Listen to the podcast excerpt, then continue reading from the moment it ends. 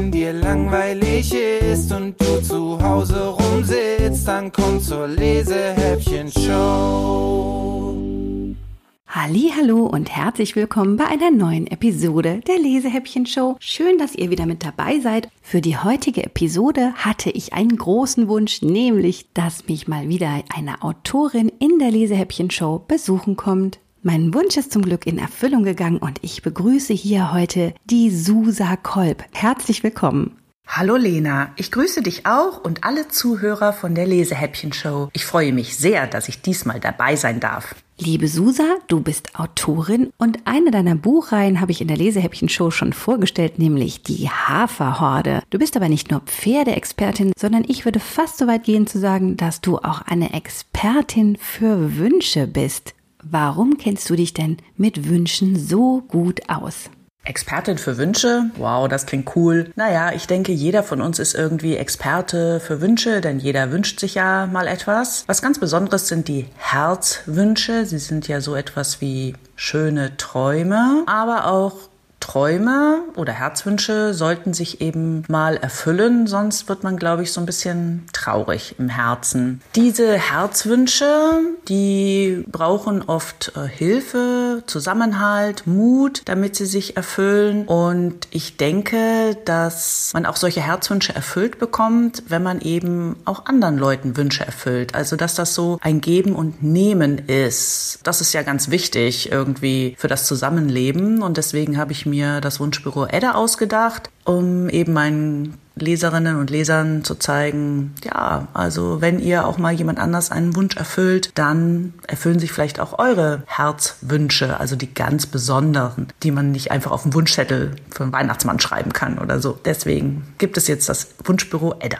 Vier Bände von Wunschbüro Edda gibt es inzwischen. Der aktuellste heißt Wunschalarm im Klassenzimmer. Aber ich lese heute aus eine Kiste voller Wünsche vor und das Buch schlage ich mal kurz auf. Das Buch ist total schön gestaltet. Mit welchem Illustrator Illustrator arbeitest du denn da zusammen? Und kennt ihr euch auch persönlich? Die wunderschönen Illustrationen in meinen Edda-Büchern stammen von Daniela Kunkel. Und ich finde auch, dass sie die kleine Edda und die ganze Welt, das Wunschbüro Edda wunderbar zum Leben erweckt hat. Ja, wir kennen uns auch persönlich. Wir haben auf der Buchmesse uns mal kennengelernt. Im Inneren des Buches ist direkt auf der ersten Seite eine ganz hübsche, ich sag mal, Straßenkarte. Da sieht man so die Wohngegend, in der die Edda lebt, nämlich das gelbe Haus. Dort lebt sie mit ihrer Familie. Nebenan gibt's die Trödeltruhe, gegenüber den Buchladen, das Café Zuckerstückchen und auch die Grundschule, auf die Edda geht, ist nur um die Ecke. In welcher Stadt spielt denn deine Geschichte eigentlich? Ja, den Namen der Stadt nenne ich tatsächlich nicht, denn ich finde, alle Leserinnen und Leser aus irgendeiner Stadt sollen sich jetzt äh, mit diesem Viertel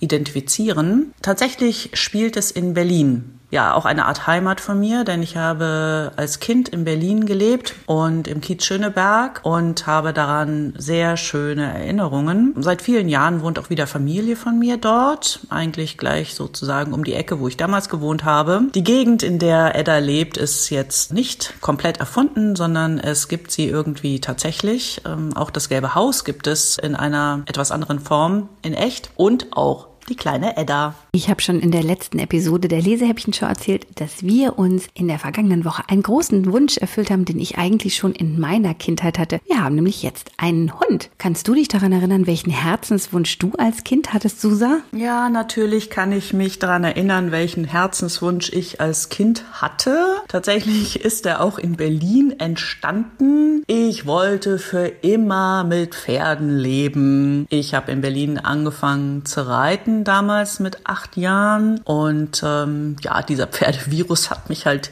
nie wieder verlassen. Es hat ganz, ganz lange gedauert, bis ich ein eigenes Pferd hatte. Da war ich schon erwachsen und mit dem Studium fertig, hatte angefangen zu arbeiten und habe jemandem einen Herzwunsch erfüllt. Und dafür habe ich ein älteres Pferd überlassen bekommen. Der war schon 20 damals, der Corvid. Da wurde mein Herzwunsch sozusagen erfüllt. Und seitdem hatte ich bis auf etwas längere Pausen mal, nachdem Corvid gestorben war, immer ein eigenes Pferd oder auch mehrere. Ich lese euch jetzt erstmal kurz den Klappentext von Wunschbüro Edda und zwar vom ersten Band vor. So einen Herzenswunsch, den hat jeder, oder? Und wäre es nicht supi-dupi, wenn der einfach in Erfüllung ginge?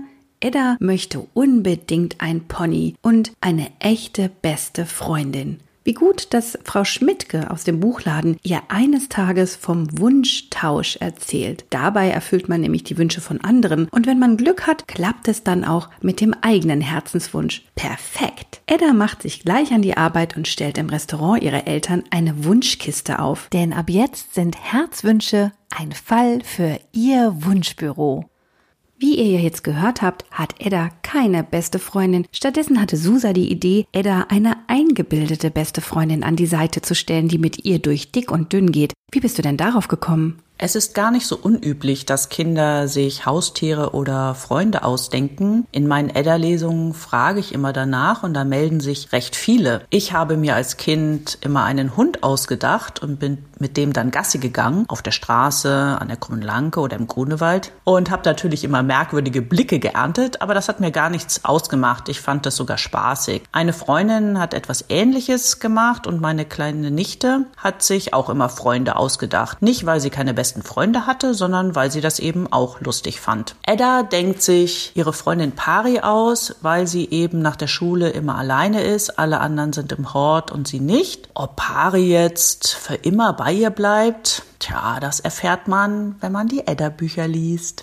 Ich merke schon, Autoren müssen wirklich ganz schön kreativ sein. Ich danke dir für deinen Besuch, liebe Susa, und freue mich wahnsinnig, dass du für unsere Hörer ein Exemplar von Wunschbüro Edda mitgebracht hast. Also wenn ihr wieder an der Verlosung teilnehmen wollt, müsst ihr mir nur eine E-Mail schreiben. Jetzt verabschiede ich mich aber erstmal von dir und hoffe, wir hören uns mal wieder in der Lesehäppchen-Show. Alles Gute für dich und deine Bücher. Liebe Lena, ich danke dir, dass ich dabei sein durfte in deiner wundervollen Lesehäppchen-Show. Es hat mir wirklich riesigen Spaß gemacht und ich wünsche dir und allen Leserinnen und Lesern auch alles Gute und weiterhin viel Spaß beim Lesen. Und ich drücke natürlich die Daumen, denn ich habe gehört, dass die Lesehäppchen-Show nominiert ist für den Deutschen Lesepreis. Also toi toi toi! Oh, Susa, vielen Dank. Jedes Daumendrücken ist natürlich herzlich willkommen. Aber da wir jetzt wirklich mal wieder genug gequatscht haben, schnappe ich mir das Buch und schlag das erste Kapitel für euch auf. Eine Kiste voller Wünsche, Kapitel 1. Hast du dir schon mal etwas ganz, ganz doll gewünscht? Ich meine so doll gewünscht, dass du jede Nacht davon träumst und beim Aufwachen sofort wieder daran denkst. Und dass dir beim daran denken das Herz wehtut ich schon. Die ganze Nacht bin ich draußen auf meinem Pony über die Wiesen und Felder galoppiert. Immer noch dröhnt das laute Hufgetrommel in meinen Ohren. Mit einem Satz springe ich jetzt aus dem Bett und stürme ans Fenster. Aber da unten galoppiert gar kein Pony herum. Nur Autos und Laster tuckern unsere Parkstraße entlang. Diese Straße kennst du nicht? Dann wird's aber Zeit. Das ist nämlich die schönste Straße auf der ganzen Welt. Da findest du Fräulein Floras Kaffeezuckerstückchen, das Restaurant meiner Eltern und das gelbe Haus. Das gelbe Haus heißt so, weil es gelb angestrichen ist. Dort wohne ich mit meinen Eltern, Peter Schönfisch und Heidi Jakobsen. Richtig erkannt. Meine Eltern sind nicht verheiratet. Mama sagt, das liegt daran, dass sie auf keinen Fall Schönfisch heißen will.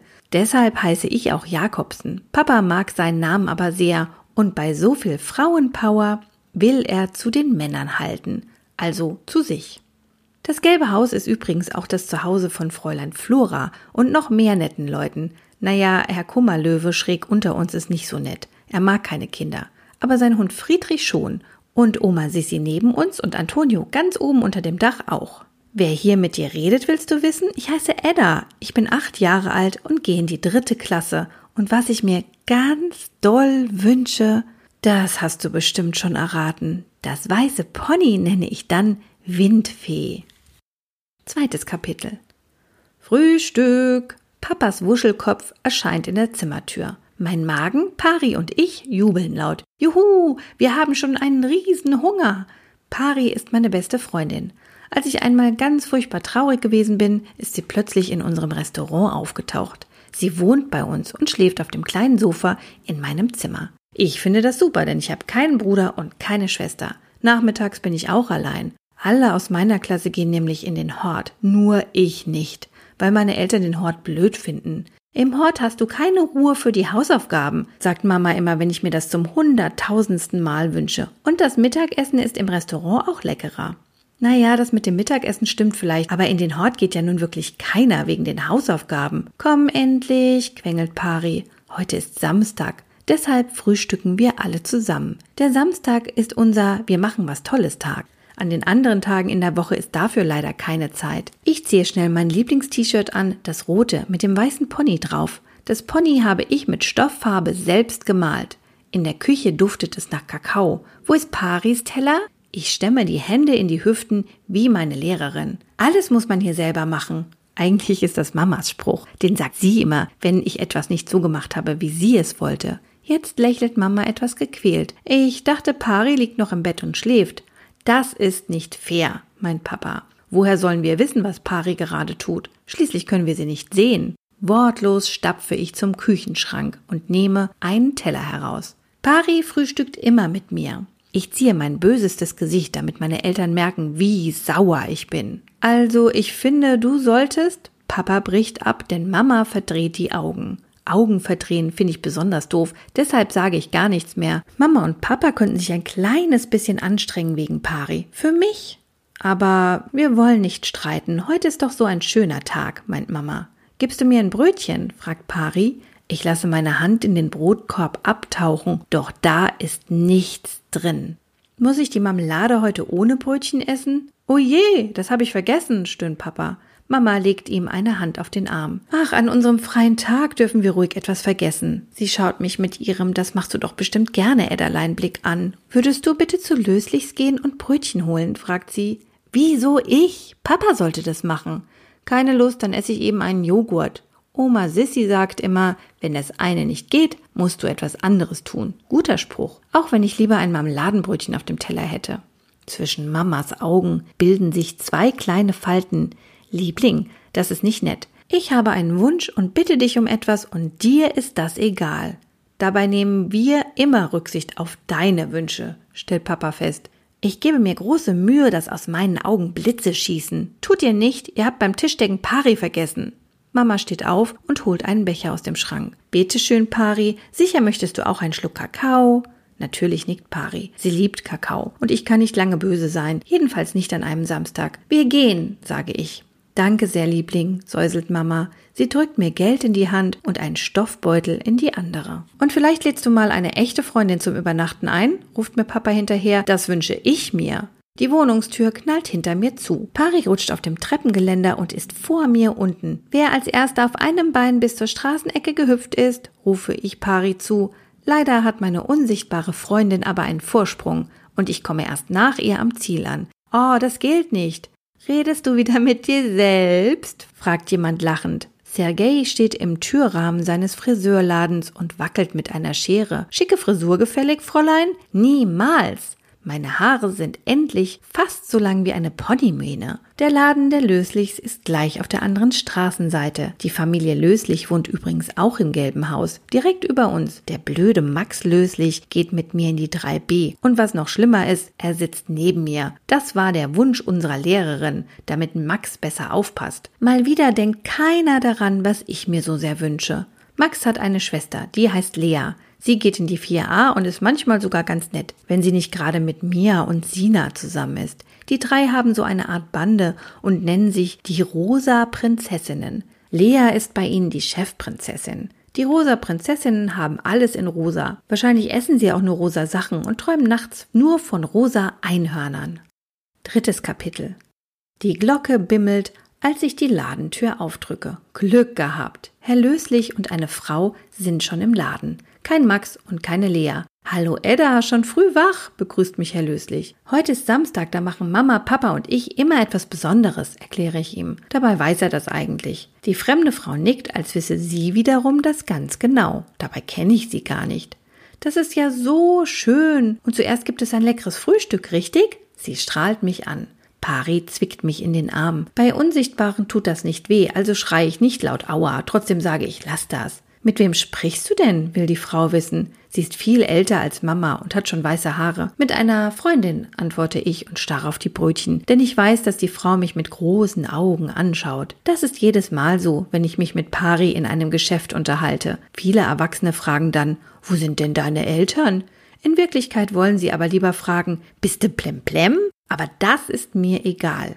Erstens weiß ich, dass ich nicht blemblem bin. Zweitens sind die Leute nur neidisch. Die meisten haben gar keinen besten Freund, noch nicht einmal einen unsichtbaren. Die fremde Frau legt ihre Sachen in die Einkaufstasche. Auf Wiedersehen, Herr Löslich. Tschüss, ihr beiden. Sie nickt mir und Pari zu und geht. Herr Löslich packt die Brötchen für Mama und Papa in meinen Stoffbeutel. Vielleicht möchte Pari ein Butterhörnchen? fragt er dann. Die sind heute besonders lecker. Oh, Pari und ich lieben Butterhörnchen. Ich bezahle, nehme den Beutel und dann stehen Pari und ich wieder draußen. Und da sehe ich Max und der mich. Mist. Am liebsten wäre ich jetzt unsichtbar wie Pari. Huhu, heult Max. Spielst du wieder mit deiner Geisterfreundin?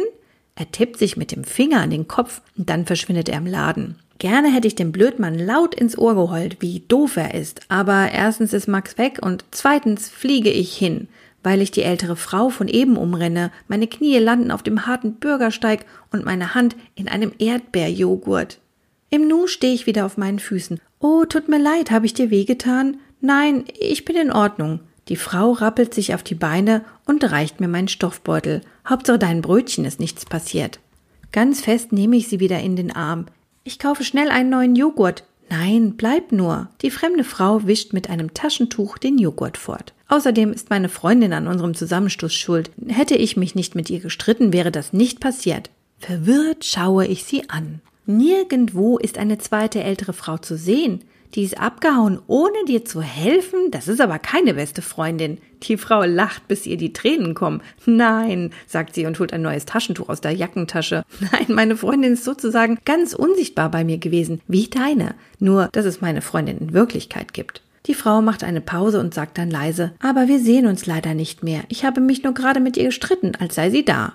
Macht sie sich eigentlich über mich lustig? Aber da ihre Augen mich jetzt ganz traurig anschauen, frage ich das nicht laut.